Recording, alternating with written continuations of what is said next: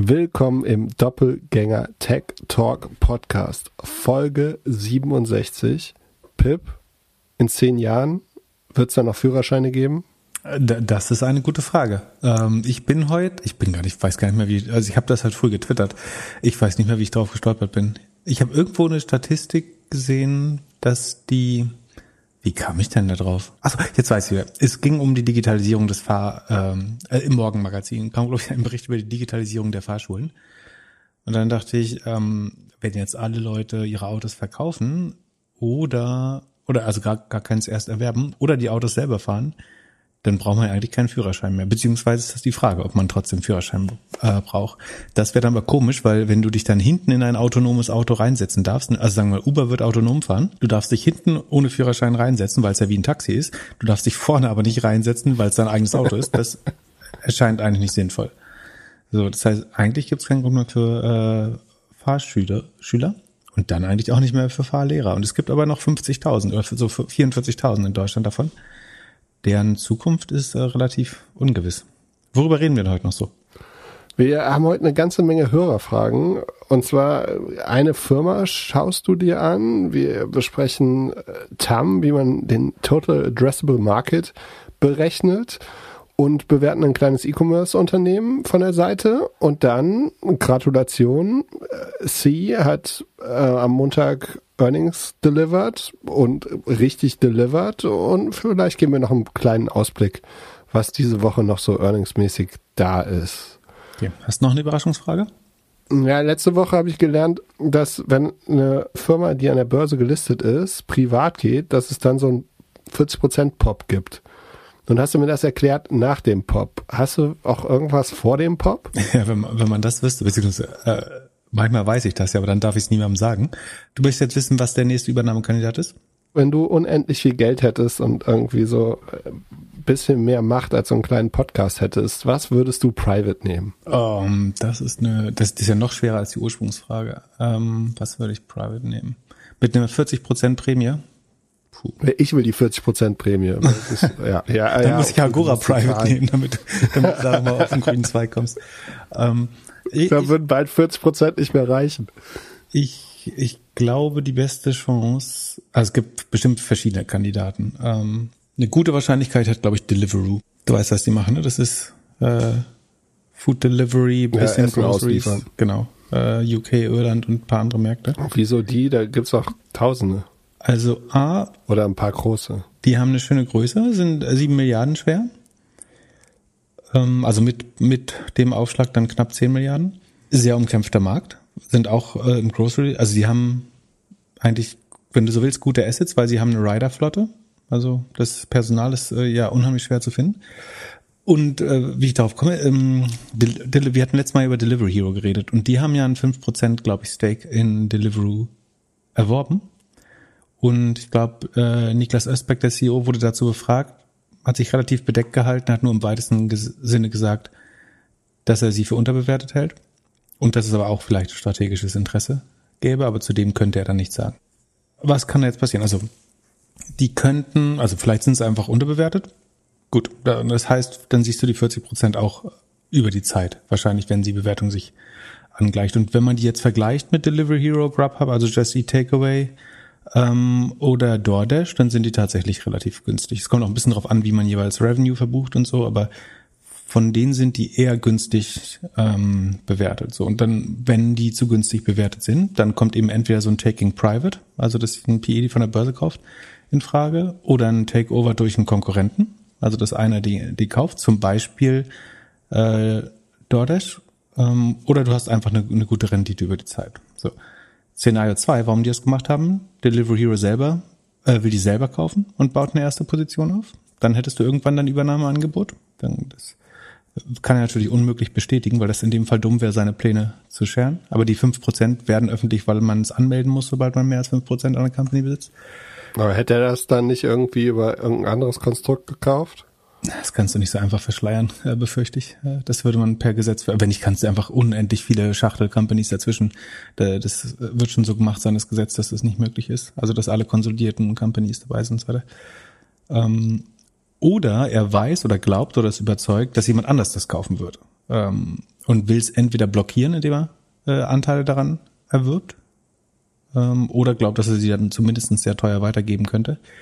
Und theoretisch, Amazon verpasst das Delivery, Delivery Game relativ stark. Und die, die können das, ach so, und Amazon hat auch schon ein, ein Stake in ähm, Deliveroo. Die haben sich bei pre-IPO noch eingekauft schnell. Ähm, die brauchen eigentlich Last Mile Delivery, äh, sonst verlieren sie irgendwann die Kundenbeziehungen auf der letzten Meile. DoorDash hat Wachstumsprobleme in den USA und muss international wachsen. Ähm, äh, greift wahrscheinlich äh, nach verschiedenen Alternativen, um das zu tun. Äh, Deliveroo kaufen wäre eine. DoorDash ist 60 Milliarden wert, also könnte wäre eine ein, ein, äh, 14-prozentige Verwässerung, wenn, wenn sie die äh, für, für 10 Milliarden übernehmen. Ähm, Just Eat Takeaway ist zu klein, die sind selber nur 18 Milliarden wert, das wäre äh, teuer. Uber Eats äh, prügelt sich brutal in UK, England mit, ähm, mit, mit Deliveroo. GoPuff braucht irgendwann jemand, der die Expansion macht äh, nach Europa für sie. Und im Moment findest du ja kein Personal mehr. Also die, die Rider sind alle weg. Die kannst du eventuell noch importieren, aber die, die Growth Expansion ähm, Executives sind alle gerade unter Vertrag äh, oder haben alle gerade gewechselt. Das heißt. Und die Rider sind fest angestellt? Bei Deliveroo nicht. Nee. In England wurde gerade bestätigt nach meiner letzten Information, dass die nicht als Employees gelten, was gut ist für Deliveroo. Ähm, Deliveroo wächst mit 100 Prozent. Ähm, pro, pro Order machen sie zweimal so viel Geld wie Delivery Hero, weil sie also viel UK-Business haben und äh, weniger in Emerging Markets. Verlieren, verlieren nur 25 Cent pro Order auf Adjusted EBITDA äh, Logik, was eigentlich ganz gut ist. Beziehungsweise UK Ireland verdient sogar 89 Cent pro Order ähm, nach H1, also erstes Halbjahrzahlen hatten, man, man sieht, dass ein Operating Leverage entsteht, also dass das gut profitabel sein können, was man bei Delivery Hero ja noch nicht so gut sieht. Ähm, haben ihre Guidance verbessert, also ihren Outlook. Ähm, von daher, also, da, da saß, was man denen so anlastet, ist, dass sie in keinem Markt wirklich groß sind oder sagen, der, der dominierende Player ist, sondern sie haben überall in den Märkten auch noch Just Eat oder Uber Eats mit drin, äh, die rumstenkern. Aber trotzdem sehen die Zahlen ganz gut aus. Hast du Liquidität? Bist du reingegangen? Ähm, nö, aber ich würde überlegen mal sagen eine spekulative Position. Äh, es geht ja um deinen, Dann es geht ja um deine Opportunity. Also ich bin noch nicht investiert, ja. wenn nicht, würde ich das disclosen. Ähm, aber ich sagen, es kann sein, sagen, wenn ich jetzt irgendwie zu viel Geld hätte oder mit meinem so einem kleinen Spieltrading-Konto die nächste Aktie suche, mit der ich zocken könnte, dann wäre das vielleicht eine Option, die ich spielen würde. Aber es ist hochriskant, kann auch sein, sozusagen, die, die werden irgend, also die ähm, Legislative ändert die Einstufung dieser der Rider, die müssen die fest anstellen, das, dann wird das ganze Modell äh, deutlich schwerer. Kann auch passieren. Aber so ich, das ist am ehesten, wo ich glaube, dass das eine Company ist, die in den nächsten 18 Monaten Übernahmeangebot bekommt. Das finde ich gut. Für mich ist es nicht die richtige Company. Ich möchte so einen Fahrraddienstleister nicht haben. Bitte? Ja, nee, ich finde, also A, A, ich mag kein schlechtes, also kein. Du möchtest lieber chinesische Spyware wieder haben, oder? Das, da kann ich nicht so gut. Und B, und, und B, die, die, äh, also weder die Restaurants noch die Fahrradfahrer verdienen daran, von daher äh, nicht meine Aktie. Wieso, Nichtsdestotrotz glaube ich. Verdienen die Restaurants nicht daran? Welche Restaurants reden gut über die Lieferservice? Hm, weiß nicht. Na gut, also du schätzt meine, meine Arbeit nicht. Dann, äh, wenn, wenn ich mal wieder über eine stolpere, wo ich dir sichere 40 das ist natürlich nicht sicher. Ähm, aber, ja. aber wir können es zum Prediction genau. aufnehmen. Ja, äh, bis, Ende, bis Ende 2021 kriegt Deliveroo ein Übernahmeangebot. Ah, okay, das, das Alternativ verdoppelt und oder erreicht eine Marktkapitalisierung von 10 Milliarden. Pfund. Ist, not, ist notiert und hier jetzt der Disclaimer. Es handelt sich hierbei nicht um Anlageberatung. Man sollte aufgrund des Gehörten keine Kauf- und Verkaufsentscheidungen zu Aktien und anderen Wertpapieren treffen. Wir können die Risikodisposition der Hörer nicht einschätzen. Es steht zudem für das Risiko eines Totalverlusts. Ihr solltet immer euren eigenen Research machen und selbstständige Entscheidungen treffen. Solltet ihr dennoch aufgrund der Informationen im Podcast handeln, haltet ihr stets auf eigenes Risiko und wir können unmöglich für etwaige Verluste haften. Bitte lest nochmal den Disclaimer auf doppelgänger.io slash disclaimer. Dann diese Woche kam in den News, Mike Burry wettet gegen Katie Woods. Kann man da mitwetten? Wenn, wenn du möchtest, gern. Also Mike Burry ist der legendäre Hedgefund Manager, der die Real Estate oder Housing Bubble in den USA vorhergesehen hat und relativ energisch dagegen gewettet hat, sich damit fast ruiniert hat, am Ende unheimlich viel Geld gemacht hat. Ähm, beschrieben in dem Film The Big Short. Hat da ein gutes Händchen gehabt. wettet jetzt äh, neben Tesla gegen ARK, was insofern neu ist, dass jemand, wobei es gibt äh, inzwischen viele Shortseller, die äh, die ARK-Fonds tatsächlich nutzen, um gegen den Markt zu wetten.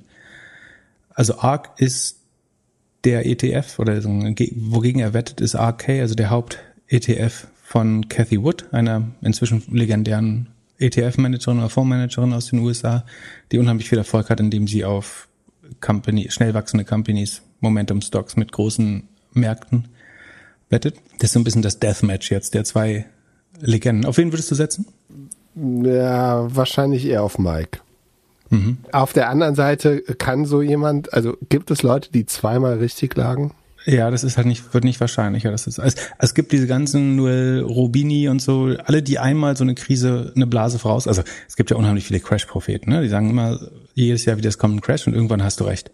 So, aber dass das Leute, und ich meine, ähm, Mike Burry war eigentlich auch zu früh dran, ne? Also der hat ja erstmal unheimlich, wäre der zwei Jahre später eingestiegen oder dann hätte er zwei Jahre später gegen die Housing Bubble gewettet, hätte er sich deutlich mehr graue Haare gespart und viel Geld, noch mehr Geld gewonnen. Also vom Timing war der gut, aber auch nicht perfekt. Ähm, aber es gibt tatsächlich nicht viele, die so, so eine Blase zweimal gut voraussagen. Beziehungsweise wenn, dann sind es die, die es jedes Jahr voraussagen und dann eben zweimal in 20 Jahren recht haben. Aber und was sind seine Annahmen? Äh, ich sag dir mal die Holding, also die, die Top 10 Aktien in, in RK. Äh, das ist sozusagen dieser ETF. Ich weiß, dass Robin Hood viel drin ist. Ich weiß, dass Coinbase viel drin ist. Mhm. Tesla ist viel Coinbase drin. Coinbase ist 5%, Tesla 10,4%, ja. Palantir ist drin. Ja, aber nicht groß, nicht in Top 10. Teledoc, das ist auch im BIT Global, glaube ich, noch mhm. relativ stark wird. Also sie haben eh eine starke Bedeckung. Roku, Internetfernsehen oder ähm, Over-the-Top-Fernsehen. Coinbase, äh, Unity Software, Zoom Video, ähm, Square, Shopify, Twilio und Spotify. Also sogenannte. Okay, der wettet gegen mich. Kann man so sagen. Also es sind Momentum-Stocks, die unheimlich stark gelaufen sind, aber auch einfach extreme Bewertung erreicht haben. Mit der Ausnahme von Coinbase, würde ich sagen. Da ist sozusagen eher die Volatilität oder das Risiko das Problem. Die Bewertung finde ich da einigermaßen fair. Und dagegen wettet er, warum er, du hast gefragt, warum er das macht oder was die Hypothese ist. Ja. Also, ich, also ich, ich, das hat er nicht geäußert, sondern der, der muss das auch nur aus regulatorischen Gründen disclosen. Ansonsten würde man das als Shortseller wahrscheinlich auch gar nicht sagen, äh, unbedingt in der Situation. Ich denke, einerseits kannst du sagen, dass wenn ein Crash kommt, dann sind das wahrscheinlich die Titel, die am meisten äh, verlieren. Deswegen nutze ich die ja teilweise auch zum Shorten, die äh, einzelne Titel da draus, weil ich denke, die würden am meisten runterkommen, wenn es crasht, weil die die stärkste Überbewertung haben. Das ist eine Möglichkeit, sozusagen, dass das nur glaubt, dass wenn ein Crash kommt, dieser ETF, was ja nichts anderes als ein kleiner Teilindex ist, ähm, deutlich stärker verliert als Nasdaq und S&P, weil er ja auch in der Vergangenheit deutlich stärker gewonnen hat. Das äh, erschien mir sinnvoll. Die andere Lösung, und die wäre schlauer, ist, dass er ein sozusagen asymmetrisches Risk-Return-Verhältnis sieht. Das soll heißen, ähm, der macht das über Put-Optionen, äh, das hat er oder wurde öffentlich. Die, die Put-Optionen beinhalten im Preis eigentlich schon die Volatilität, also wie stark das schwankt, ähm, die Restlaufzeit oder den Zeitpunkt der äh, Ausübungszeitpunkt der Optionen und eben irgendwie den Hebel da drauf. Und was er vielleicht glaubt, ist, dass eine Sache, die besonders ist an dem ARC-ETFs, ist, dass er teil, teilweise so hohe Positionen in den einzelnen Aktien hält, dass würde man die auf einmal verkaufen wollen, man davon ausgeht, dass das Handelsvolumen eines Tages dafür nicht ausreicht. Das heißt, um auszusteigen bei, bei einem Panikverkauf, also du hast eine Bubble, der Markt verliert 20, sagen wir, durch so ein Event wie, I don't know, Krieg oder äh, Mega-Inflation oder was auch immer, verliert der Markt über Nacht 20 Prozent oder 12 Prozent. Es entsteht eine Panik, dann könnte wahrscheinlich Casey Wood einige der Positionen nicht schnell genug liquidieren, beziehungsweise würde der Kurs besonders stark fallen. Und im extremsten Fall, sozusagen, dass es nicht genug Handelsvolumen gibt, könnte der Kurs des ETFs den die Net Asset Values äh, und den, den Net Asset Value des ETFs unterschreiten. Das heißt, dass die Summe, also der ETF ist ja eine Summe der einzelnen Aktien, die da drin sind, die könnte auf einmal niedriger sein als die, also sagen, der, der Kurs des ETFs könnte niedriger sein als die Summe aller Aktien. Sozusagen, weil Anleger ganz schnell raus wollen ähm, aber der Markt nicht genug Liquidität bietet, um die Aktien zu verkaufen. In dem Fall würde der ETF quasi schneller sinken als der Markt sogar. Durch die Panik und weil du musst dir das so vorstellen wie ein Raum, wo nur eine Ausgangstür ist, nämlich die Liquidität oder die Anzahl der Käufer, die jetzt kaufen wollen, wenn der Markt einbricht. Und wenn diese Tür zu eng ist und zu viele Leute raus wollen aus diesem ETF, dann passen die nicht alle durch die Tür und dadurch sinkt der Kurs noch schneller als der des Marktes. Und das wiederum ist vielleicht im Optionspreis nicht berücksichtigt, weil das ein ähm, Szenario ist, was der Markt nicht vorhersieht oder nicht einpreist in die Option, sondern der, der preist halt ein, dass die Optionen auf den, dass der ETF so schnell fällt wie der Gesamtmarkt oder die einzelnen Titel. Und wenn der ETF schneller fällt, dann könnte das sein, dass es zu einer Arbitragemöglichkeit quasi bekommt. Das heißt, er kann diese Absicherung gegen den Markt günstiger kaufen und er glaubt, dass im Fall eines Crashes sozusagen eine extra Rendite passiert, falls der Markt illiquide wird. Das könnte ich mir vorstellen, dass das dahinter steckt, warum er genau diesen von ist er vielleicht auch ein bisschen zu kompliziert gedacht. Vielleicht ist es einfach nur, weil er glaubt, da sind die ähm, unter anderem durch Cathy Wood overhypten Aktien drin. Ähm, Oder er wollte einfach mal wieder ein bisschen PR machen. Das kann auch sein, ja. Weil äh, so richtig, also stand da 40 Millionen oder sowas? Oder so richtig groß? Es waren ein paar tausend Kontrakte, aber ich weiß nicht, was die, was die Höhe war. Aber es war im Millionenbereich, würde es schon sein. Und ähm, tatsächlich hat sich im Q2 der seitwärts bewegt, bestenfalls der, also year to date, seit Jahresanfang ist er fünf Prozent im Plus. Gut, also so ungefähr wie, wie es bei dir und bei mir aussieht seit Jahresanfang. Etwas schlechter als bei mir, aber nicht wesentlich schlechter. Zumindest hat er noch kein Geld verloren mit der Wette, außer den Zeitwert der Optionen eventuell. Aber vielleicht, vielleicht wird es noch aufgedeckt. Wahrscheinlich werden wir es nicht sehen, weil der Crash nicht kommt, das billige Geld die Märkte weiter antreibt. Äh, ich glaube, wir haben wieder Rekordkurse bei S&P und äh, DAX gesehen irgendwie in den letzten Tagen. Von daher muss er wirklich Glück haben. Ja. Sag mal, mit Fraser Paring hast du dich viel beschäftigt, als du dich so mit Wirecard beschäftigt hast, oder eher nicht? Äh, ich, ich folgte ihm schon äh, relativ lange auf äh, Twitter. Das ist ein legendär, ebenfalls inzwischen legendärer Shortseller, der gegen Wirecard gewettet hat. Gegen was hat der noch so gewettet? Kränke Leasing. Äh, ja, der hat jetzt die Tage, äh, ich habe das mitgekriegt über unsere Discord-Community, hat er sich wohl geäußert, dass er jetzt in Deutschland etwas gefunden hat, was noch krasser wäre als Wirecard. Er sagt wörtlich, es ist dreieinhalb Mal größerer Fraud als bei Wirecard. Und darauf haben Leute ähm, irgendwie mit Umsatz und Marktkapitalisierung angefangen rumzurechnen, aber er hat dann dementiert, dass es dabei um die Marktkapitalisierung ginge, weil das wäre sozusagen schwer, dann wär, käme nur noch Allianz oder sowas oder Siemens in Frage, äh, wenn es in Deutschland sein soll und dreimal so groß wie Wirecard. Ähm, er meint aber, das aber bezieht Moment, sich auf Moment, den also Ausmaß des Frauds. Ich weiß nicht, wie man da auf den Wert von dreieinhalb kommt oder wie das zu berechnen ist, aber ja. Ich habe mich in der Vorbereitung auf diesen Podcast, habe ich mir am Wochenende die Folgen von dem Musst du selber lachen, musst du selber lachen, ne? gehört. Ich verkneif's ja, mir. Also ich, ich, ich, also es gibt einen Podcast, der heißt Wirecard 1,9 Milliarden Lügen das allerkrasseste in dieser in diesem äh, Podcast, also der Podcast ist grandios gemacht Spotify, und auch wenn, Original mit der Süddeutschen Zeitung oder produziert von der Süddeutschen Zeitung. Mhm. Genau, äh, beide zusammen ähm, und äh, wirklich super und äh, natürlich erzählen die nichts Neues, was du nicht weißt. Doch, doch. Ich habe was, soll ich dir sagen, was ich gelernt habe? Äh, und zwar, dass Wirecard damals auch durch einen Reverse Merger an die Börse gegangen ist. Das kann oh, sein, dass ich mal wusste, aber das hatte ich vergessen äh, und ist mir da wieder. Ich habe erst die ersten drei Folgen gehört, aber die sind auch äh, also durch, die, durch den Vorläufer eines Specs quasi an die äh, an die an die Börse gekommen. Äh, sie ja, mein absolutes Highlight ist, wie die äh, äh, Wirtschaftsprüfer dann äh, auf die Philippinen geflogen werden und dann in irgendwelche Bankfilialen, die man die die 1,9 Milliarden sucht. Also das, das, das kann doch wirklich nicht wahr sein. Das, das wird in dem RT, in der RTL-Doku, äh, nicht Doku, in dem RTL-Film, glaube ich auch. Äh, hast du den gesehen? Da wird es nee, auch sehr nee. humoresk äh, dargestellt, wie die in, in irgendeiner Hinterhofstube in den Philippinen stehen und das, und das Geld suchen bei so einem zwielichtigen äh, Vermittler da. Also unfassbar unfassbar, als ob, ja, als ob du irgendwie deine geklaute Rolex kaufen würdest oder äh, verkaufen müsstest oder was auch immer. Also wirklich, äh, ja, grandios, sehr zu empfehlen. äh, wer sich da nochmal mit auseinandersetzen möchte. Und wenn man das hört, kann man sich kaum vorstellen, dass es noch mehr betrunken Und dass man das aktiv von, ich glaube, Hongkong oder Singapur nach Philippinen verlegt hat, das Geld. Auf äh, irgendwie Geheiß ja. von Marschalek. Äh, das fand ich auch überraschend, dass da im Aufsichtsrat niemand äh, sich fragt, warum man das ist äh, die die Accounts auf einmal von einer der Finanzmetropolen. Ähm, also man hätte es ja an irgendwie Hongkong, Singapur oder Taipei oder was weiß ich äh, haben können, aber stattdessen hat man es irgendwo in die Philippinen verlegt. Da, da hätte man, das hätte man als Aufsichtsrat hinterfragen können, würde ich sagen.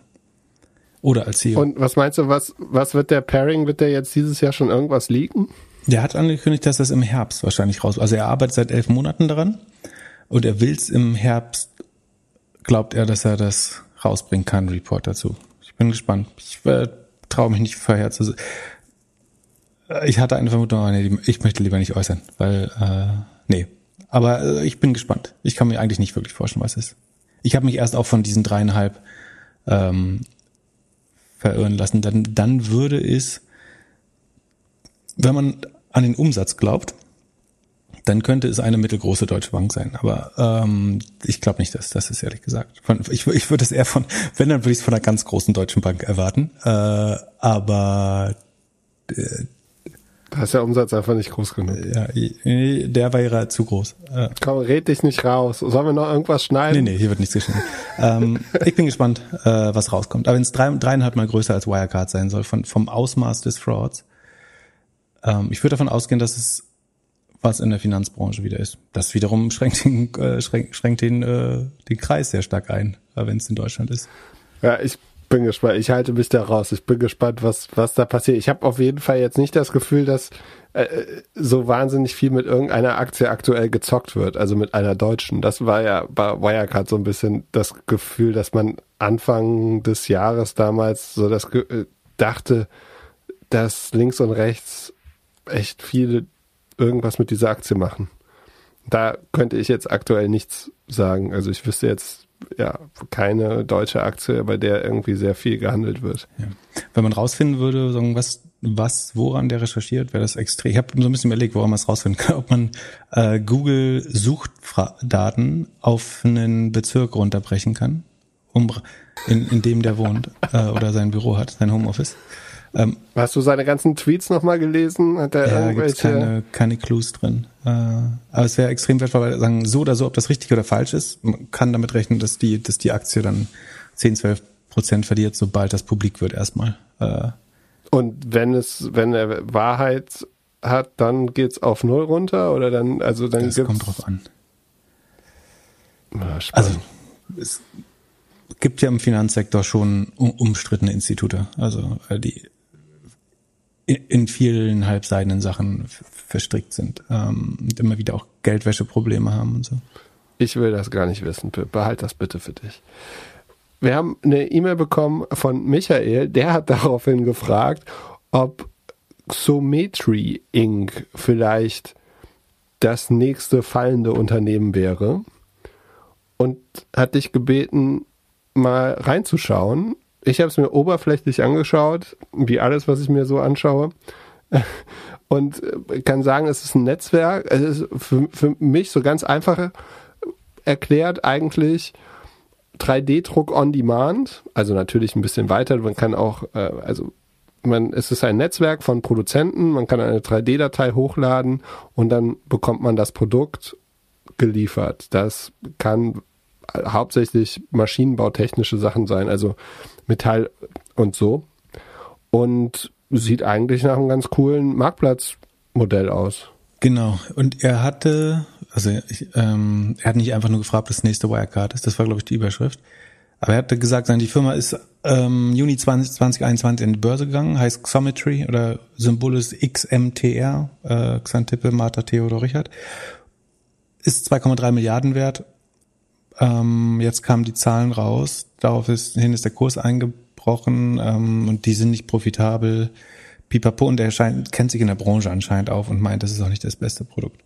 Ähm, das wiederum kann ich nicht beurteilen, ob das jemand nutzen würde. Letztlich ist das, wie du sagst, das ist ein Marktplatz für Werkzeugteile. Also du willst eine Maschine, du willst selber mit einer Maschine etwas bauen und dann brauchst du Werkzeuge, also irgendwie Bohrköpfe oder irgendwelche Werk Teile, die was machen, um, um deine Produktion anzupassen. Gleichzeitig will sich nicht jemand, jeder die komplette Fertigungsstrecke für diese Werkzeuge ähm, selber beschaffen. Deswegen bietet nach meinem Verständnis Xometry Zugang zu Produzenten, die diese Maschinen schon haben. Also irgendwie CNC-Fräsen, 3D-Printer, ähm, Spritzgussmaschinen, ähm, Sheet Metal, also ähm, was ist das? Ja, ja. dünn mit Schichtmetall, äh, Ver Verbiegungen und sowas, äh, was man da alles so machen kann was effizient ist, sagen, wenn sich einer darauf spezialisiert und dann alle anderen dort herstellen lassen und man schickt da, sagen, was, was hast, wie hast du es genannt, dein Modell oder, also dein Cut-Modell, Computer-Aided Design oder System hin genau. und dann wird das, sagen, Mikrometer genau so produziert. Das, das ist die Idee. Und vom Geschäftsmodell finde ich es eigentlich total sinnvoll. Also das ist genau, was der Markt braucht. Im Moment musste man wahrscheinlich ewig dazu rumtelefonieren, wer Ressourcen hat. Habt ihr so eine Maschine? Also du musst irgendwie alle Firmen kennen, die eine CNC-Fräse haben und sagen, warum man das nicht selber bauen will. CNC-Fräsen kosten zwischen einer Viertel und zwei Millionen, je nachdem, wie komplex äh, die sind. Also, ich habe mir das angeschaut. Ich, also die Zahlen sind tatsächlich nicht super. Äh, also diese, diese äh, drei Milliarden sind die inzwischen wert, US-Dollar. Das entspricht ungefähr dem 18,5-fachen des Umsatzes. Das ist natürlich sportlich, aber andererseits für einen Marktplatz, B2B-Marktplatz jetzt auch nicht vollkommen absurd. Der Umsatz wächst mit 45 Prozent. Das ist nicht super, aber okay. Und man verliert noch 20 Prozent Operating Margin. Quasi auf einem relativ niedrigen Niveau. Ähm, Revenue auf letzten zwölf Monaten 175 Millionen US-Dollar ungefähr. Ähm, ich würde jetzt nicht sagen, dass das das nächste Wirecard ist. Das ist, also man muss auch mal, warum Wirecard skandalös oder ist oder auf Null gegangen ist oder fast auf Null eingebrochen ist, ist ja, weil es Fraud ist wahrscheinlich, also vermutlich oder wie sagt man mutmaßlich äh, Geldwäsche da passiert ist etc. Also das, das würde ich jetzt bei der Firma hier niemals unterstellen. Was man sagen kann, ist, dass sie dafür, dass sie 20 Prozent verliert, noch ein bisschen zu langsam wächst. Ähm, in der Rule of 40 ist sie nicht drin. Man kann Rule of 40, glaube ich, schon auf einen Marktplatz anwenden, weil du eine sehr hohe Grossmargin oder Rohmarge normalerweise beim Marktplatz hast. Andererseits, wenn die ihren Umsatz jetzt verdoppeln, äh, dann sind die wahrscheinlich auch profitabel oder haben die Möglichkeit, profitabel zu sein. Von daher, ich fühle mich nicht genötigt, da zu investieren, aber und ich, ich finde das Sales Multiple von 18,5 auch ein bisschen hoch, aber das ist jetzt weit davon entfernt, irgendwie mit Wirecard vergleichbar zu sein. Glaube ich, sei denn, man hat irgendwelche anderen Informationen, dass da irgendwas geschön frisiert oder aufgebläht ist, aber dann habe ich keine Anhaltspunkte für. Vielleicht ist es leicht überbewertet. Äh, ich gucke mal kurz, wie sich die Aktien entwickelt hat in der Vergangenheit, aber also ist ja jetzt erst seit Juni äh, am Markt. Ich habe auf der Webseite ein bisschen rumgeklickt und was mich ein bisschen stutzig gemacht hat, war, dass die Anzahl der Fertigungspartner unterschiedlich war. Also irgendwo steht, vielleicht ist es auch einfach falsch beschrieben, irgendwann steht äh, 1200 Hersteller aus Europa, dann steht irgendwann 4000 Fertigungspartner und irgendwann steht 6000 Fertigungspartner. Hm, ja, das ist ein bisschen. Äh, das war das Einzige, wo ich so gedacht habe, okay, wie viele Leute haben die? Und aber die, die andere Sache, die ich spannend fand, war, die haben, äh, also Cherry Ventures, hier der VC aus Berlin, die sind da investiert oder halten Aktien, wahrscheinlich noch, weil die irgendwann mal Shift für 55 Millionen, ah nee, Shift für fünf, äh, Shift verkauft haben. Ja während äh, 55 Millionen geraced wurde in Series D. Das war Ende 2019. Ja, das muss man sagen. Also Xometry hat schon zwei oder drei Konkurrenten aufgerollt. Also das könnte man jetzt auch als Zeichen dafür sehen, dass es vielleicht nicht perfekt funktioniert und man äh, andererseits vielleicht sehen sie auch ihre Marktkonsolidieren. Genau. Vielleicht sehen sie einfach ihre Riesenbewertung und denken, der schnellste Weg, profitabel zu werden, ist die Konkurrenz aufkaufen, weil wir durch den äh, Börsengang irgendwie oder durch die vorherigen VC-Runden die die höchste Bewertung haben. Hm, von daher, ich kann mir schon vorstellen, dass das Modell funktioniert. Also der, der Markt braucht das. Äh, bei den Umsätzen, die sie schon haben, kann man, glaube ich, davon sprechen, dass man Product Market Fit hat.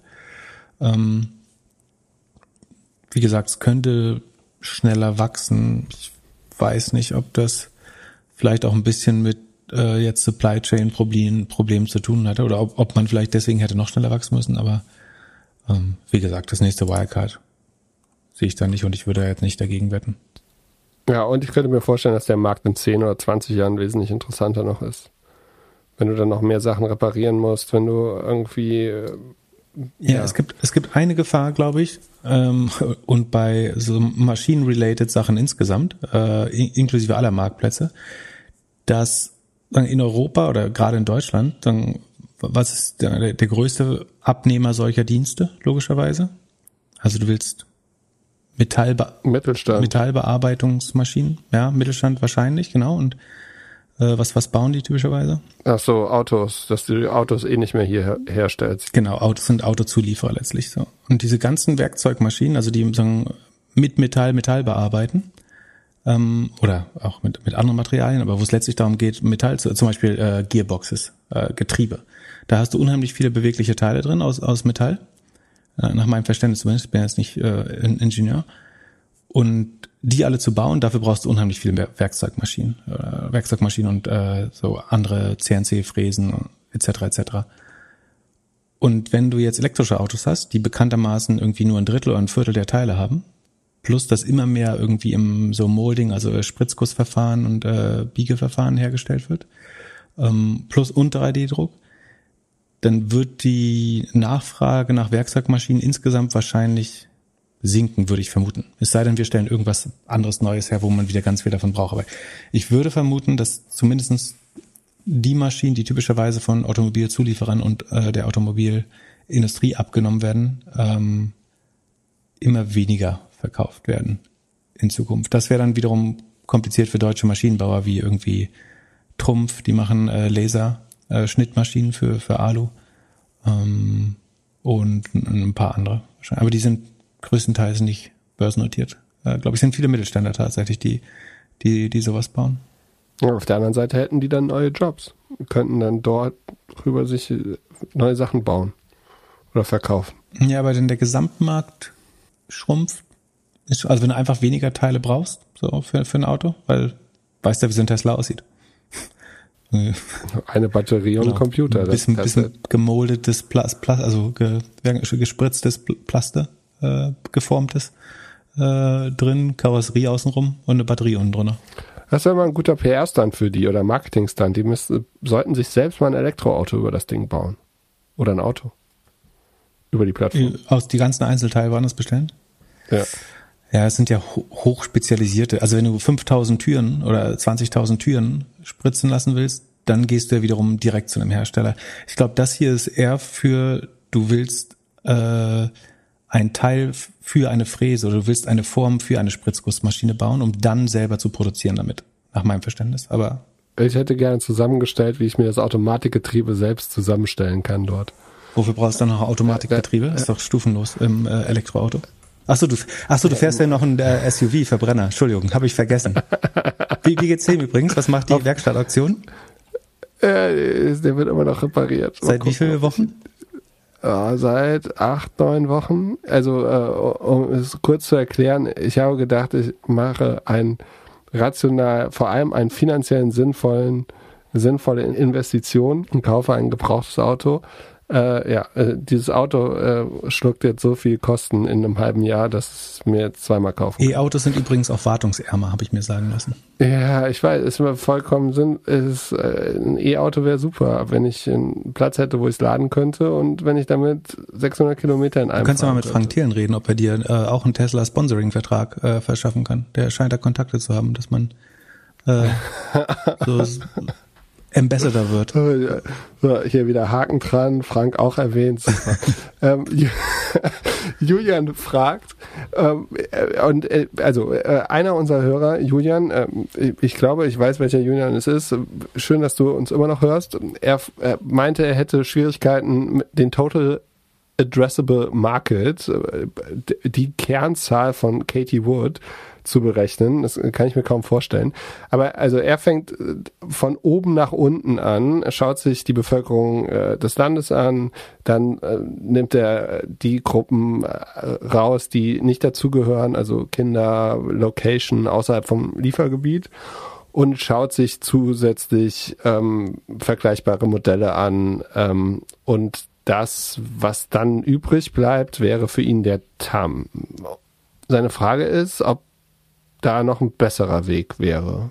Das ist Also auf jeden Fall ein gängiger Weg. Also TAM ist, wie du schon gesagt hast, Total Addressable Market oder adressierbarer Markt oder einfach die total, äh, die absolute Marktgröße, sondern die man, der man sich widmet. Ähm, dann gibt's noch so Unterkategorien irgendwie Serviceable Market oder sagen die, die man auch wirklich bedienen kann. Aber ähm, hast du eine andere Idee? Ja, du kannst von oben nach unten und von unten nach oben gehen. Wie würde von unten nach oben aussehen?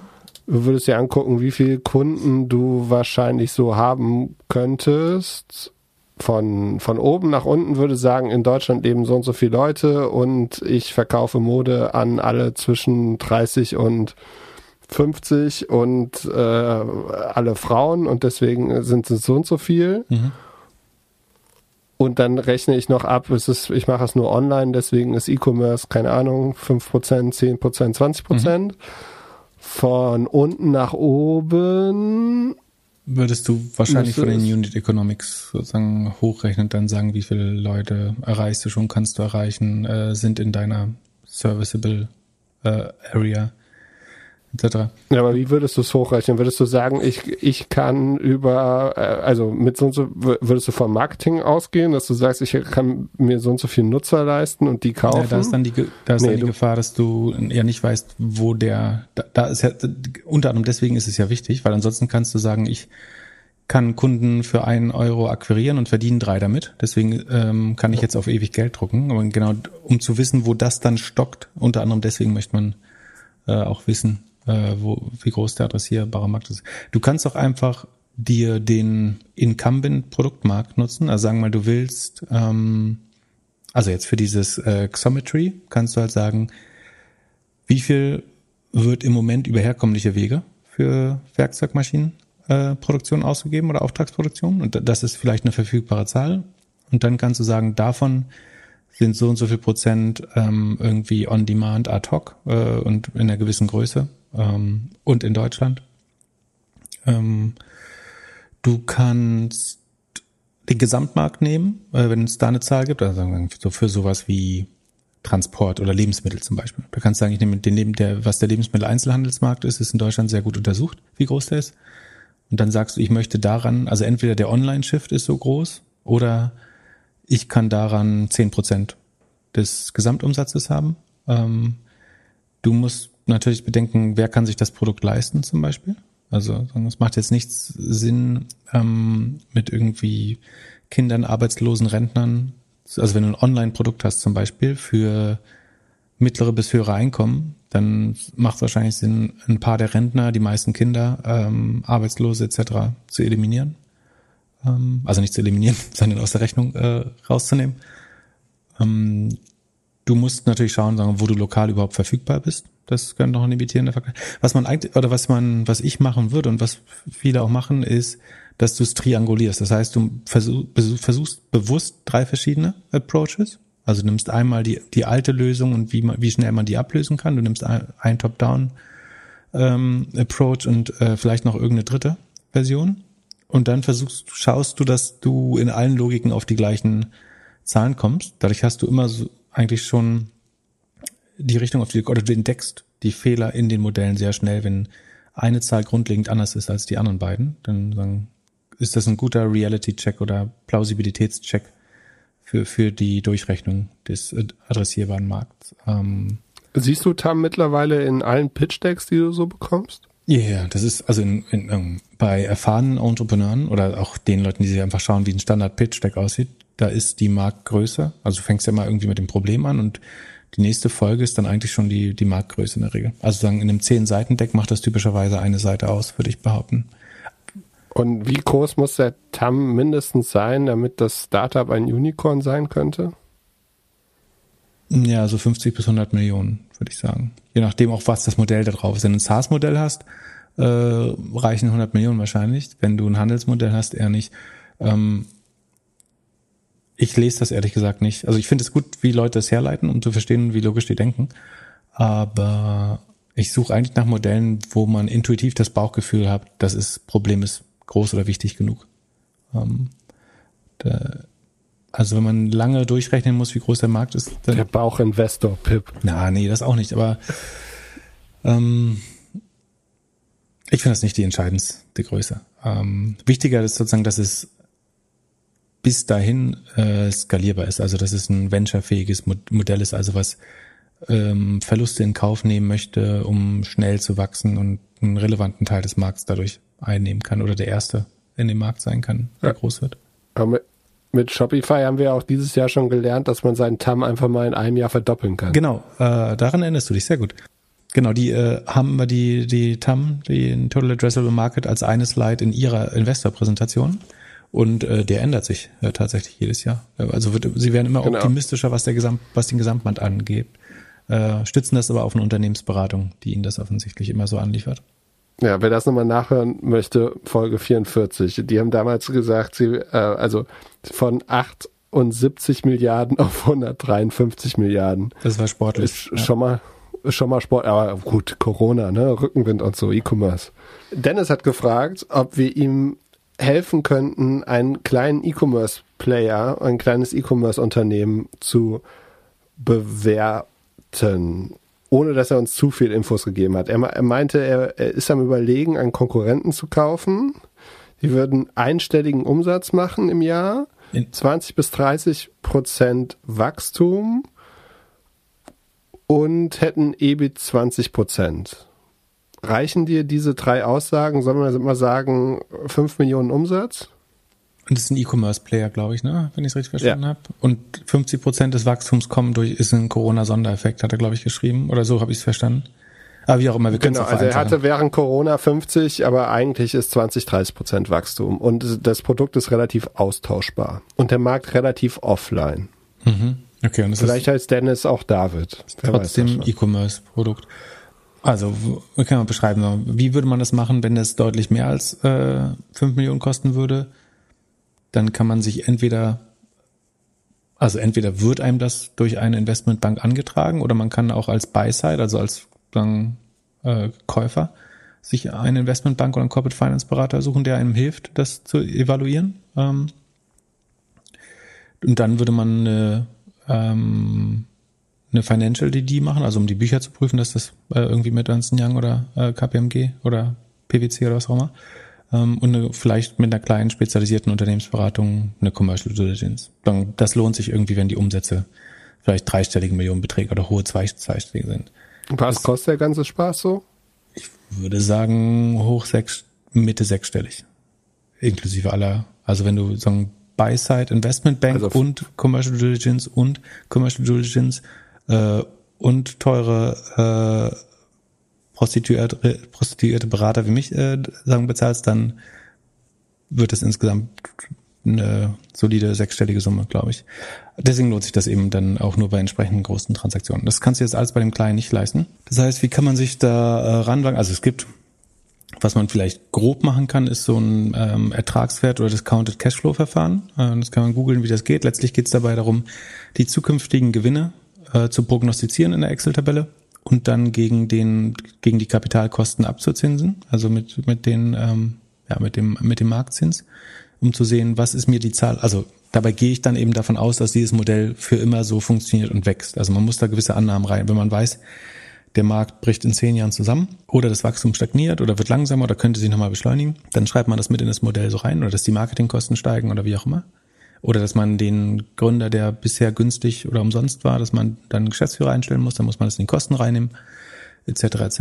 Ähm, dann baut man sich so ein Modell, da bleibt am Ende halt irgendwie EBIT oder Cashflow übrig und dann diskontiere ich diesen Cashflow und bekomme äh, einfach einen, einen Wert daraus und das ist dann der ähm, risikoadjustierte und Zins, Kapitalmarktzinsadjustierte wär, ja, Barwert der Unternehmung, sozusagen, wenn ich sie heute kaufen würde, oder des, des Zahlungs, also eigentlich der Barwert des Zahlungsstroms, äh, den ich heute habe. Ansonsten, es gibt eigentlich immer sogenannte Vergleichsmultiples. Also ich schaue mir ein sehr ähnliches Business an. Das kann ein börsennotiertes Business sein oder ein äh, privates äh, was zuletzt verkauft. Das ist zum Beispiel was, was dann typischerweise Investmentbanken zum Beispiel Banken machen, dass sie halt die letzten Deals recherchieren oder irgendwo erkennen oder das kann, können auch die Beratung teilweise, dass sie dann sagen, der Konkurrent so und so wurde für 20 mal EBIT verkauft, der Konkurrent so und so für 17 und äh, der andere für 21 und deswegen würden wir das hier mit 19 preisen oder so. Und das so diese, das Multiple richtet sich in der Regel nach der CAGR, also der Wachstumsgeschwindigkeit der letzten fünf Jahre und der erwarteten Wachstumsgeschwindigkeit der nächsten fünf Jahre. danach richtet sich so ein bisschen das EBIT oder Umsatzmultiple, was man zahlen will. Also je schneller man wächst, desto höher ist das Multiple, weil sich bei einem Discounted Cashflow bei hohem Wachstum natürlich ein höherer Barwert äh, entwickeln würde. Sozusagen deswegen muss ein Growth Multiple immer höher sein als würden die jetzt nur 10% wachsen ähm, und 20% EBIT-Marge haben, dann würde man das vielleicht für, wobei wenn es E-Commerce, sagen wir, das ist ein D2C oder Amazon-Händler, dann würde man vielleicht nur zwei, drei Jahre Umsatz dafür zahlen. Wenn überhaupt, nee, Umsatz, ja, nicht mal. Ähm, das ist zum Beispiel die Frage, ne? Gibt es, äh, wenn das E-Commerce ist, kann man sich so ein paar Thrasio oder äh, Razer ähm, Letter of Intents irgendwo holen von Bekannten, die man vergleichbar sich anschauen kann. Die Frage ist dann aber auch, warum wurde es noch nicht gekauft äh, von denen? Ist das ein Geheimtipp? Hat man, also ist man der einzig Dove oder hat man als erster was gefunden? Das muss man sich auch immer fragen. Und dann muss man natürlich noch einpreisen, sieht man echte Synergien, Vorteile in der Monetarisierung oder kann man, hat man gemeinsame Kunden, an die man sofort mehr verkaufen kann? Dazu fehlt jetzt das Geschäftsmodell, um es zu beurteilen. Aber ich habe. Er hat schon geschrieben, um Netzwerkeffekte zu realisieren. Genau, dann kann man das noch einpreisen, dass dann vielleicht entweder die Grossmargin oder die EBIT-Marge sich nochmal verbessert am Ende dadurch. Äh, oder eben, dass man auch Kostensynergien hat, dass man, man braucht dann ja keine doppelte Buch. Das ist ja wie, wie Thrasio oder Razer funktioniert, dass man sagt, wir brauchen jetzt keine doppelte Buchhaltung in zwei Unternehmen. Wenn wir immer mehr dazu kaufen, können wir einen Teil der Gemeinkosten einsparen, also Legal, Buchhaltung, HR zum Beispiel, äh, oder Quality Assurance vor Ort in China beim, beim Hersteller. Ähm, Genau, ich habe zum Beispiel Gut, mal ein, ein Dennis muss jetzt morgen muss jetzt morgen ein Angebot machen. Also das Ding macht 5 Millionen Umsatz, 20 bis 30 Prozent Wachstum, 20 Prozent EBIT. Was würdest du sagen? Was soll da was soll da für ein Angebot machen? Ich wollte dich gerade fragen, wie hoch der der Gewinn denn pro Jahr ist, dann, aber du willst ja mal nicht live rechnen. Also er wirft eine Million ab an Gewinn dann im Jahr. So und die steigt dann aber äh, um um 20 Prozent jedes Jahr, habe ich verstanden. Es kommt wirklich aufs Modell an. Das ist, also wenn es ein Amazon-Händler ist, würde ich äh, wahrscheinlich keine sechsmal E bezahlen. Ähm, wenn es eine echte D2C-Marke ist, die wächst und irgendwie differenziert ist ein bisschen, dann kann man vielleicht auch zehn, zwölf Mal EBIT dafür zahlen. Wobei es halt ähm, so klein ist, dass hm, kommt auch ein bisschen drauf noch an, sagen, was für was für Synergieeffekte man hat. Wenn er, sie scheinen im gleichen Markt zu sein. Du also hättest Anwalt werden können. Du so, äh, gibst echt Ja, das ist doch vollkommen klar, dass man sowas nicht beantworten kann. Also, aber das sind die Fragen, die man sich stellen muss. Ähm, und also die, die einfachste Erklärung ist, äh, das ist ein Markt und äh, da dominieren die Erwartungen. Also es geht auch um Angebot und Nachfrage. Wenn wenn es Konkurrenz gibt, so dann bestellt der Verkäufer mehr oder weniger den Preis oder kann kann einen kompetitiven Prozess machen, wo er irgendwie drei Leute einen Umschlag abgeben lässt und dann nimmt den, wo das höchste draufsteht. Ähm, Wenn es keine Nachfrage gibt, dann kann er auch einfach mit einem irgendwie aus seiner Sicht Ferngebot reingehen. Ähm, idealerweise verbessert sich der Preis im Nachhinein, dadurch, dass er halt seine Synergien hebt. Also ich hatte zum Beispiel mal ein ähm, Revenue eingekauft von einem Konkurrenten, also deren Website gekauft und ich wusste, dass ich besser monetarisieren kann, also im Zweifel bis zu doppelt so gut, weil ich irgendwie bessere äh, Deals hatte. Gleichzeitig wusste ich, dass ein paar Kosten wegfallen. Und dann kannst du, wenn das Ursprungsmultiple vielleicht zehnmal EBIT war, ähm, verbessert sich das im Nachhinein nochmal. Also dann kaufst du effektiv, dann doppelte Monetarisierung würde heißen, du halbierst das Multiple, dann wären es noch fünf, ähm, dann noch ein paar Kosten raus, dann hast du es für viermal EBIT gekauft und dann ist auf einmal ein sehr guter äh, Deal. Also das muss man sich auch alles äh, stellen, die Frage bessere Antwort gibt's glaube ich, nicht. Sagen, ohne den konkreten Case. Er kann es ja privat nochmal den Case äh, schicken, dann vielleicht finden wir eine bessere Antwort darauf. Aber dann sage ich ihm äh, lieber nicht machen. Im Zweifel sage ich dann immer, lass, äh, mach das nicht. Aber Oder ich habe mal einen Käufer, wie wir denn Oder ich Auto schätzen lässt. Genau. Nein, nee, Quatsch. genau. Ich bin mir sowas nicht ganz bein. Achso, und es gibt einen, es gibt einen KMU-Rechner. Äh, es gibt äh, äh, KMU-Rechner.de. Da kann man das so für Familienunternehmen und so mittelgroße Unternehmen äh, auch mit einem relativ einfachen Prozess mal durchgehen, was da so, da sieht man ganz gut, was die wertbildenden Faktoren sind und äh, findet vielleicht eine Indikation. Also, oder man findet eine, eine Ankersumme, über die man sich dann zusammen unterhalten kann. Man kann ja trotzdem sagen, man möchte das nicht zahlen, weil, äh, deswegen möchte man 20 Prozent weniger zahlen, aber dann hat man einen ersten Richtwert. Und es gibt Beratung, Banken, die einem dabei helfen. Also es ist jetzt, ähm, gibt ja auch, also ähm, wir wollen jetzt auch keine privaten, äh, keine professionellen Beratungsdienstleistungen äh, bringen. Auf keinen Fall. Du warst die Tage wieder fleißig, also wahrscheinlich zwischen gestern und heute und hast auf doppelgänger.io slash sheet, wie das Google Sheet, die SEA Group eingetragen.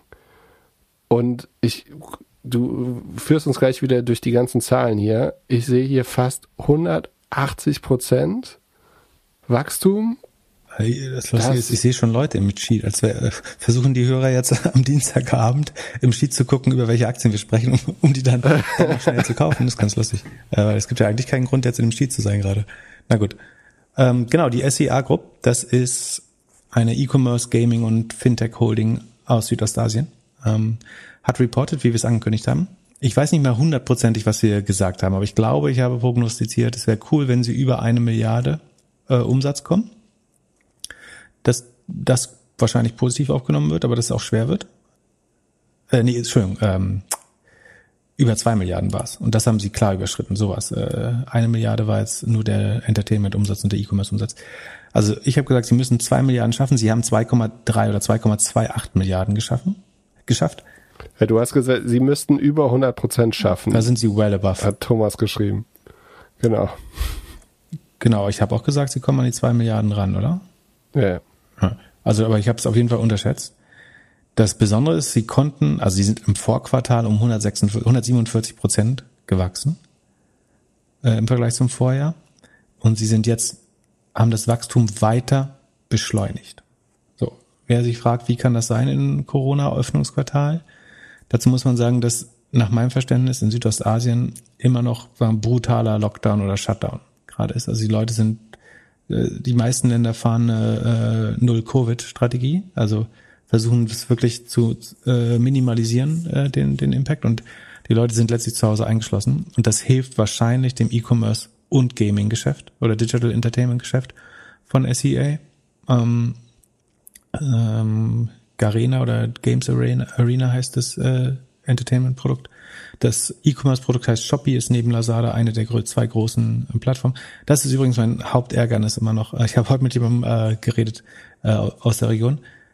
Ich habe damals, also als SEA an die Börse gegangen ist, glaube 2016 oder so. Zu dem Zeitpunkt habe ich, glaube ich, gerade noch äh, für Lazada, also Alibaba, gearbeitet und danach für einen anderen relevanten Player in dem äh, Markt und habe Shopee immer als Konkurrent gekannt, aber nicht gewusst, dass die unter der SEA Holding an die, an die Börse gehen. Und ra rat mal, also die Aktie ist heute auf All-Time High, knapp über 300 Dollar. Rat mal, was der IPO-Preis war? Vor zwei, Fünf. 15, ja. Also wäre es verzwanzigfacht. Ja. Und hätte ich das gewusst, also dass, dass die schnell wachsen, hätte man damals sehen können, dass die ein relevanter Player werden. Ja, es war echt dumm, dass ich das verpeilt habe. Aber man kann sich nicht um alles kümmern. Genau, so, zu den Zahlen zurück. 159 Prozent Wachstum äh, im Gesamtrevenue, davon das Digital Entertainment Gaming 167 Prozent, E-Commerce, das ist Shopee 174 Prozent ähm, und Sale of Goods and Services, das, also sie weisen das jetzt nicht nach den richtigen Segmenten, wie ich sie genannt habe, gerade aus, ist 92 äh, Prozent und das wächst nicht ganz so schnell. Dafür äh, das E-Commerce-Geschäft umso schneller. Ist das dann Marktplatz und äh, Produkte, die mhm, Sie auf mhm, Lager mhm, haben? Mhm. Okay. Genau, hauptsächlich Marktplatz. Ähm, die Gross Margin hat sich verbessert, was immer gut ist beim Handelsgeschäft. Ähm, und das Operating, also der Verlust, der bleibt so bei minus 330, 305, zwischen 330, 350 äh, Millionen im Quartal. Unter anderem aber auch oder sagen Sie, die Adjusted EBITDA-Marge ist deutlich kleiner, das ist nur minus ein Prozent. Die, der Operating Loss wäre minus 15 Prozent. Äh, der verbessert, also alle Kennzahlen, die Gross Margin, äh, der Rohgewinn äh, ver, verbessert sich, die Operating Margin verbessert sich, also nach allen Kosten und das adjustierte EBITDA, also bereinigt um Sondereffekte und ähm, Stock-Based Compensation, also Aktienoption, ähm, das wird, geht zwar zum Vorquartal ins Minus, es verbessert sich genau genommen nicht, ähm, aber es bleibt sozusagen bei einer schwarzen oder leicht roten Null. Ähm, dafür wächst man aber brutal. Also es wäre auch doof, jetzt auch noch profitabel zu werden eigentlich. Ich, dann würde ich ihnen sogar nachsehen, wenn sie äh, noch mehr Geld rauspulvern, aber das ist äh, schwer möglich wahrscheinlich, ähm, weil du ja auch gar nichts, du musst ja auch an seine Produkte ran schaffen, um, um äh, eine fast eine Verdreifachung des Umsatzes oder des GMV. Also, wobei das GMV ist nur um 88 Prozent gewachsen. Das heißt, sie holen müssen mehr Take Rate raus von aus dem E-Commerce oder doch mehr Eigengeschäft machen, aber das passt nicht zu den Cost of Goods und Sale. Komisch. Die Orders sind um 127 Prozent gewachsen, die Bestellung. Da das GMV weniger wächst, würde es heißen, wie gesagt, entweder verkaufen sie mehr selber oder die, der Average Order Value sinkt. Was die Märkte begeistert hat, ich gucke mal kurz, wie die jetzt heute ähm, liegen. Sekunde. Sekunde. Äh, 308 Dollar, also über 300, das ist fast All-Time High. 160 Milliarden. Und äh, warum? Also es sind plus sechs Prozent heute. Grund dafür, die sind heute Morgen rausgekommen in den Zahlen. Grund dafür, dass auch der Outlook angehoben wird. Ähm, also sie sagen, über das Jahr ähm, wird sich, sagen, haben sie ihre, ihre Prognosen nochmal nach oben angepasst. Glauben, dass sie schneller wachsen als äh, zuvor gedacht. Und das ist natürlich immer, was Analysten dann überrascht oder äh, was die Märkte sehr freut, wenn jemand sagt, wir übertreffen unsere eigenen Erwartung und in dem Fall auch die der anderen. Und deswegen ist die Aktie leicht im Plus, ist unheimlich hoch bewertet, aber wie gesagt, bei 160 Prozent Wachstum ist auch schwer einen fairen Preis zu finden. So, das, äh, solange das so brummt ähm, und man da auch Marktanteile gewinnt. Ähm, Top-Aktie, 60 Prozent im Plus dieses Jahr. Könnte die Verdopp das ist einer meiner Verdopplerkandidaten gewesen, richtig? Ja. ja. Könnte man schaffen. Aber es wird eben schwer, weil es, also ich bin auch nur so sehr spät ähm, eingestiegen. Es ist unheimlich hoch be bewertet. Bei, bei 30 Dollar oder bei wann? Nee, ne. wenn ich 60 Prozent plus bin, kannst, muss ich bei 160 oder 170 reingegangen sein Sekunde. Ähm, Quatsch. Ich wollte noch ein bisschen da Salz in die Wunde von damals. Ja. Bei 15. Ähm, kann auch gut sein. Ich kann mir gut vorstellen, dass die nochmal ins Minus dreht. Ähm, einfach weil sie, also wenn du einen Crash hast, würde die sehr schnell, glaube ich, ein Drittel verlieren. Wieder. Sie ist also aus, ja, und weil du dir sehr sicher bist. Ja, ich, ich bin mir sicher, dass es ein geiles Business ist, aber es ist auch bewertet wie ein sehr, sehr geiles Business. Also ähm, das Sales Multiple, oh Gott, oh Gott, oh Gott, oh Gott. Das Sales Multiple ist äh, 30. Zum Vergleich, Amazon, Sekunde, es müsste bei viereinhalb oder so sein, aber muss man sagen, SEA hat eben auch Digital Revenue und ähm, Fintech, das, das bei Amazon, Amazon ist sogar nur noch 3,7 Sales Multiple, krass. Ähm, also es die Amazon-Aktie macht schlechte Laune. Man kann es halt nicht einfach nur wie ein ähm, E-Commerce-Marktplatz bewerten, weil es eben die Hälfte des Business digitale äh, Gaming Revenue oder Entertainment Revenues sind, die natürlich eine viel bessere Gross Margin haben. Ähm, plus die Fintech-Fantasie, die äh, sagen, immer größer wird. Von daher weiß nicht, ob 30-fach Umsatz jetzt ein faires Multiple ist. Also alles sportlich bewertet. Aber äh, hat, glaube ich, ist, glaube ich, auch bei Katie Wood und BIT Global äh, mit drin. Auch mo absoluter Momentum-Stock, aber deswegen kann er eben auch äh, drei sehr schnell wieder drei Prozent verlieren, äh, 30 Prozent verlieren bei einem Crash, glaube ich. Sekunde, ich schau mal. Ähm, wenn man sich die historische Performance anschaut, dann sieht man, dass die sehr sensitiv äh, reagieren auf die, auch auf die Zahlen anderer äh, Unternehmen und so weiter. Ja, also es verliert es war schon mal bei 272 und ist dann runtergegangen auf 200. Da hat es mal 50 Prozent, also 50, hat schon mehrmals echt 40 Prozent verloren. Also muss man mögen. Keine Aktie für schwache Nerven. Nee, aber vielleicht ein gutes äh, lang, lang, langfrist Investment. Ähm, also die Region boomt auf hier. Also du hast äh, sehr hohe GDP-Wachstumsrate, sehr hohe Online-Durchdringung, ähm, viele sozusagen darunter liegende Rückenwinde die den Gesamtmarkt äh, treiben. Schwer, schwer da kein Wachstum hinzubekommen in Südostasien eigentlich im E-Commerce. Diese Woche haben wir noch Snowflake, Salesforce, Farfetched, Earnings. Von den dreien hast du Farfetch irgendeine Prediction? Ich habe die Zahl nicht genau angeguckt. Farfetch würde ich sagen, sieht man sehr gutes Wachstum, könnte sich aber verlangsamen, weil es müsste Wiedereröffnung geben. Wobei ähm, hm, hm, hm, Wobei die Russen und Chinesen traveln noch nicht so viel. Ich will jetzt nicht sagen, dass das die einzigen sind, die äh, die Luxusboutiquen in Europa überfallen, aber plus, dass sie auch vor Ort sind, die äh, Luxusboutiquen.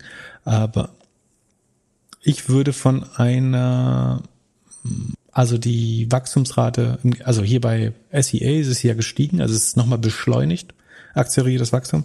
Ich glaube, dass Farfetch stark wächst, aber im Vergleich zum Vorquartal, Sekunde, jetzt gucke ich mir das Vorquartal mal an, bevor ich Quatsch erzähle.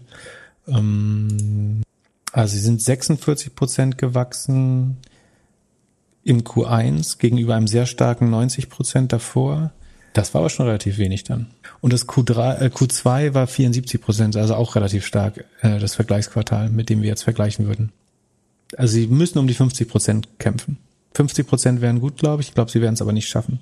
Und das wären dann 50 Prozent von äh, 360 wären plus 180, 540, stimmt das? Also so 540, 550 wären super.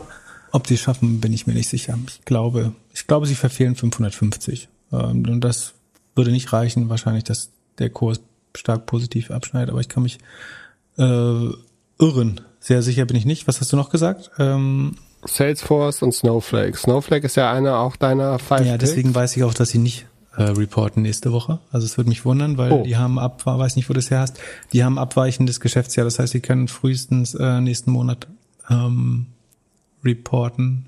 Kann ähm, was kommt, ist Grubhub kommt heute, glaube ich noch.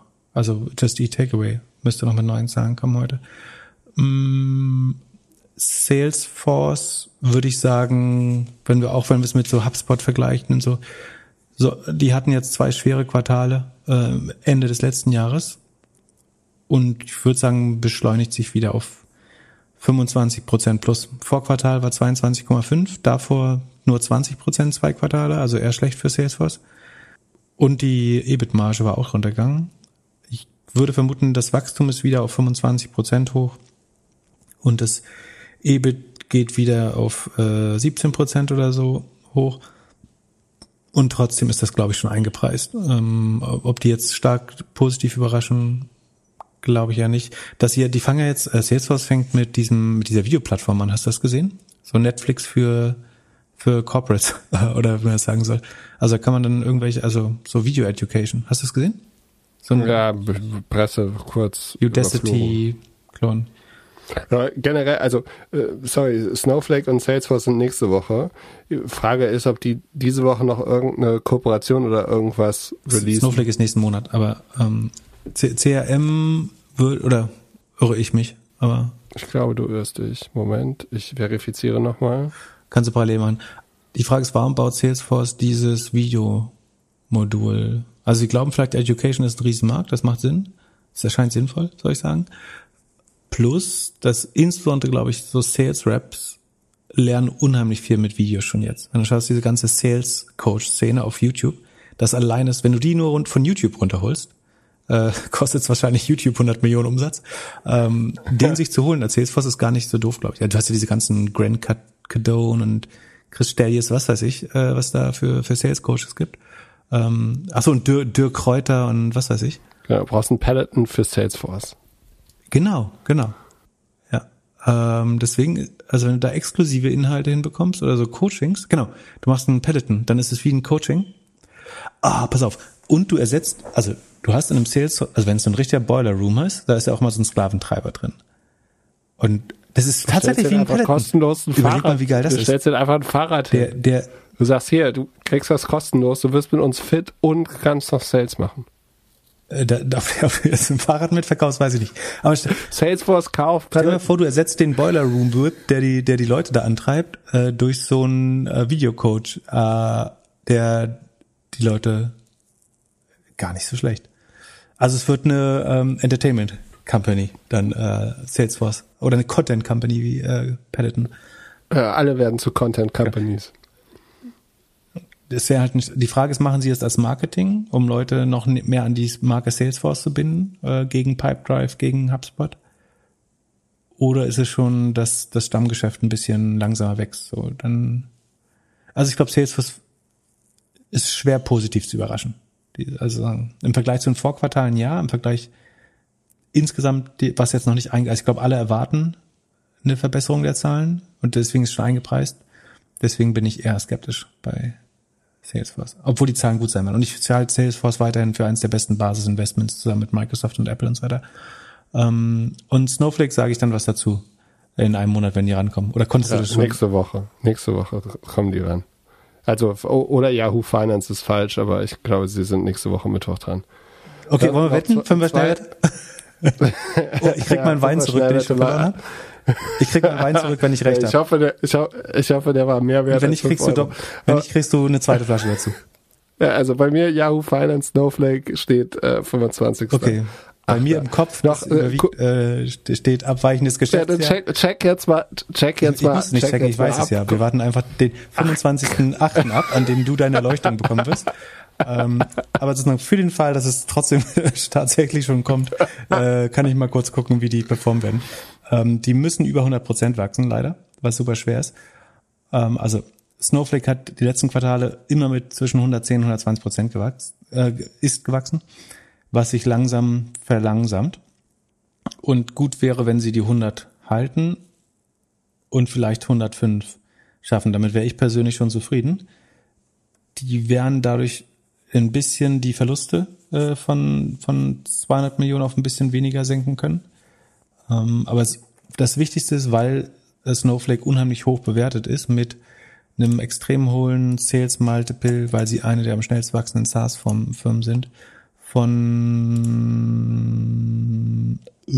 115 mal Sales. Damit sie nicht einbrechen, müssen sie 100% Wachstum schaffen. Ähm, wenn nicht, gibt sofort Probleme. Weil sagen, diese 115 mal Sales sagen wir erwarten, ihr haltet die Verdopplung weiter aufrecht. Und wenn die Verdopplung jedes Jahr wackelt, dann wackelt auch dieses Sales Multiple. Im Moment halbiert sich das Multiple, wenn man so will, jedes Jahr. Das ist gut. Wenn man unter 100 Prozent rutscht, Riesenproblem. Ähm, ist es auch schon eingepreist, glaube ich, dass dadurch eine mehr Profitabilität erreicht wird, beziehungsweise weniger Verluste äh, in dem Fall. Ähm, deswegen ach, toll wäre es, wenn sie über 110 Prozent, äh, 110 Prozent landen. Aber ich glaube, es wird unheimlich schwer. Ich habe noch mal Polywork gefragt, wie viel Sign-ups wir reingezogen haben. Was denkst du? Wie kannst du das denn messen? Also du? Ich habe die, ich habe mit dem CEO gesprochen. Hast ganz Deutschland uns zu attribuieren lassen, oder? Genau, ich, er, er hat gecheckt, also seit dem Podcast von vor einer Woche haben wir über 1000 Sign-ups generiert. Über 1000? Ja, hast du einen ja. Kater-Link bekommen mit ESOP-Angebot? Nee, noch Verdammt. nicht. Aber ihr seid jetzt Best Buddies? Ja, so, so ein bisschen. Also es wird besser. Das nächste Mal sprechen wir vorher mit denen. Wir haben es jetzt, wir, mit Clubhouse haben wir es ja überhaupt nicht geschafft, mit denen zu sprechen. Jetzt haben wir es ein bisschen geschafft. Es war ein sehr, sehr nettes Telefonat. Aber der telefoniert sogar. Der hat sich ja, der Zeit für dich. Zoom-Call gestern.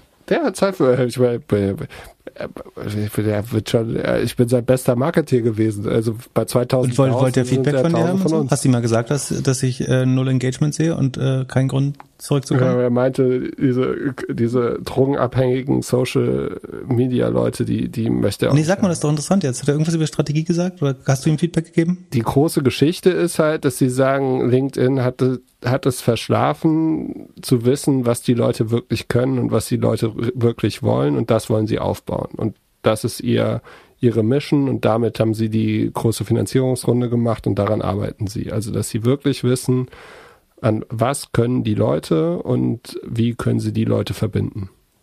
Hm. Und sind ein sehr distributed Team, haben auch Designer in Berlin sitzen das klingt, klingt und so weiter. Nicht so visionary jetzt. Ja, aber also ich, er macht einen sehr guten Eindruck. Hat erzählt, er hat halt vorher sein Startup. Ob das so gut ist, wenn sein, du das sagst. ja gut, du hättest Seid ihr auf LinkedIn befreundet jetzt? Auf LinkedIn nicht, ja, auf Polywork, da wo die Zukunft sitzt. War ein äh, gutes Telefonat und ich bin gespannt, was, sind es ja 5, wie sie das bauen. Prozent der DAOs. Also äh, 50 Prozent ja. Inkrement, also 30, 33 Prozent der DAOs, der Gesamt-DAOs jetzt. Und ist ja unfassbar. Ja. Und äh, raised er gleich kleiner, Geld? Kleiner Podcast. Das habe ich natürlich nicht gefallen. Aber er hat meinen Call verschoben, weil er noch einen Investment-Call hatte. Deswegen gut möglich. Kommt bestimmt, äh, Tiger Global kommt sofort hinterhergestellt. Äh, der hat die Andreessen-Runde gelesen und äh, hat gesagt, wir, wir preempten gleich die nächste Runde. Äh, ja, und hast du, hast du gesehen, Discord äh, raised jetzt auf einer 15 Milliarden. Hast du das auch gemacht? Das meine, da ist meine Wette, die werden eine 100 Milliarden Firma. Also ich meine, Discord ersetzt das Forum, das Internetforum eigentlich, oder? Äh, naja, ich glaube, dass die Zukunft schon zwischen Discord und äh, Polywork liegt. Aber wenn das Metaverse kommt, dann ist Discord doch schon wieder zu textlastig, oder? Das war auch meine, meine, meine Frage war, ob er das Metaverse und Space Station einfach nur so genannt hat, um einmal Mark und einmal Bezos einen auszuwischen. Das fand er recht witzig, aber. Hat dir nicht gesagt, was wirklich der Grund war? So, hast du, hast du einen Schnurrbart? Seit wann hast du einen Schnurrbart? Das fällt mir erst jetzt auf. Ist doch noch nicht November. Das Licht. So, zu viel, zu viel privates Talk hier. Äh, viel, ist, ist viel Spaß. Schenkelbesen ist, ist, ist privat oder was? Ähm, aber okay, also Discord raised äh, auf 15 Milliarden. Äh, du hast gesagt, aber das soll, das, warum wird es 100 Milliarden werden? Ja, weil es einfach die Zukunft ist. Slack ist tot. Die, die, er hat auch, also was Peter auch gesagt hat und das. Peter, seid ihr schon bei du? na klar, hier mit den Amerikanern immer. Äh, sorry, André. Ähm, äh, aber, aber er meinte, die, also ich habe erzählt, wie was wir für gute Erfahrungen mit unserer Discord-Community haben und dass das halt wirklich ein großer Mehrwert ist im Gegensatz zu, zu LinkedIn. Und er meint, dass sein größtes Netzwerk, auf jeden Fall distributed, voll über Slack-Gruppen geht. Da, also, ich weiß nicht, ob das bei dir auch so ist, bei mir jetzt eher nicht, weil ich nicht so der große Slack-Fan bin. Aber ich sehe schon, dass die Zukunft irgendwie dahin geht und dass da Produkte drumherum gebaut werden. Hm. Und die jüngere Generation ist da ja schon drauf. Und wieso soll, also Wieso soll man noch WhatsApp nutzen, wenn alle auf Discord sind? Discord als Messaging-App? Aber ich meine, sie holen auf jeden Fall die Nutzer sehr früh ab. Die Frage ist dann, was können sie darauf aufbauend äh, machen, um die Leute durch alle Lebensphasen. Aber dann wirst du auch mal ganz früh wieder durch so einen TikTok oder so abgelöst. Das ist halt auch wieder das Problem, oder? Die, die, also. Ob, ja, außer du bist in einer fetten Community, in der halt immer diskutiert wird. Also die Communities haben ja schon ein bisschen mehr Stickiness. Ich kann das noch verkaufen? Aber Microsoft hat schon äh, einen Pass bekommen oder einen Korb, besser gesagt. Ja, Microsoft hat einfach zu wenig geboten. Die haben für 26 Milliarden haben sie damals LinkedIn gekauft. Da, das sind aber auch Professionals, kann, das ist ja klar, dass es doppelt so viel wert ist. Das ist ja, ja weil alle einen Anzug Und da gibt's Subscription äh, Nicht, ja, weil, weil die oh, Geld haben und nicht ihr Taschengeld. So. Ja. Die, wie, ja, viel, wie viel Pay-Nutzer hat Discord? Weiß man das? Keine Ahnung. Leider nicht. Wie kommt man in die Doppelgänger Discord Community? Doppelgänger.io slash Discord. Funktioniert der Link wieder? Sinne. Bestimmt. Auf der Webseite machen. funktioniert er. Sehr gut. Dann wäre noch nicht drin. Wie viel haben wir? Wie viele Nutzer sind auf Über 2000. Über 2000. Ja, ich glaube in Deutschland. Wie wird das be bewertet? Wie viel Discord-Nutzer? Warte mal, das, wir gucken mal, wie viel, wenn wir, wir haben ja die Bewertung jetzt mit 15 Milliarden. Ich weiß, du willst ins Bett und ich überziehe jetzt den Podcast mit, mitmacht. Ich äh, muss mich rasieren. Ein Schnörres. Ihr macht ihn echt mal weg. äh, dann hast du auch wieder, na gut. Äh, Discord-Nutzer. User heißt das. Ähm, Sekunde. Steht nicht. Sag mal, hast du dir die Haare gefärbt? Was denn, grau oder was? Hä, hey, wieso denn gefärbt? Weil, weil es ein graue Haare Witz? Ja, das dich nicht stresst und du keine grauen Haare bekommst. Äh, 300 Millionen Nutzer. Äh, dann ist der Nutzer aber nur nicht viel wert. Oder? Ja, wie Pip sagt, er hat auch noch kein Taschengeld. Also, falls ihr bis hierhin gehört habt, wir machen diesen Podcast ausschließlich, um Bewertungen auf iTunes zu sammeln. Deswegen würdet ihr uns einen sehr großen Gefallen tun, wenn ihr jetzt eine gute Bewertung schreibt. Und wie, wie viel wert ist ein Discord-User? Bei 300 Millionen, 15 Milliarden müsste 50 Euro sein, oder? Äh, 50 Dollar pro Nutzer. Na gut, hättest du gedacht, ja, ich habe Premium-Emojis. Ich bin äh, 120 äh, Dollar im Jahr wert. Ich glaube, kostet 10 Euro im Monat oder so. Dafür, dass ich bin kostenlos. Ja. Na, mal sehen. Aber ich meine, man kann den Leuten auf jeden Fall mehr Geld äh, aus der Tasche ziehen, glaube ich. Oder die größeren Server brauchen irgendwann auch, müssen wir irgendwann wieder bezahlen dafür? Hoffentlich nicht. Gucken. Ist auf jeden Fall mit das größte Asset neben deiner Stimme, äh, was wir hier mit dem Podcast gemacht haben. Und es hält. Also die Community ist immer noch super aktiv und es macht Spaß. Also, in diesem Sinne, bis Samstag. Er sagt nicht mehr Tschö. ich, ich sag äh, Tschüss und ähm, das Sheet ist aktualisiert inklusive äh, SEA Group Zahlen, wobei die noch nicht perfekt aufgesplittet sind in die einzelnen Segmente, aber ähm, das hilft. Bis zum nächsten Mal am Samstag.